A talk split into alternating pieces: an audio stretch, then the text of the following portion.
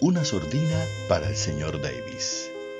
Oh, mi estimado señor Davis, ¿recuerda usted el día que estuvo jaceando por mi casa? Era usted una delgada lámina de miel sonora y dolorosa que atravesaba el aire de mi cuarto, lenta e incisiva, como una rabia antigua, como alguien demasiado cansado, pero que no se puede nunca detener.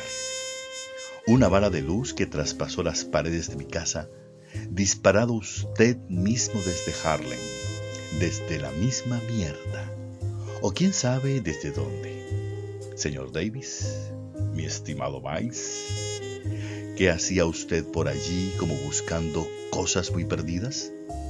¿El alma suya acaso, señor Davis? Le confieso, usted me ayudó a encontrar el alma mía.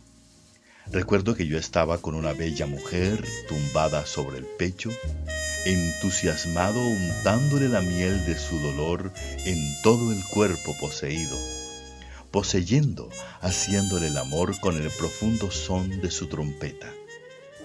Se trataba de It Never Enterate My Mean, toda una elevación, una misa de rabia y de paciencia.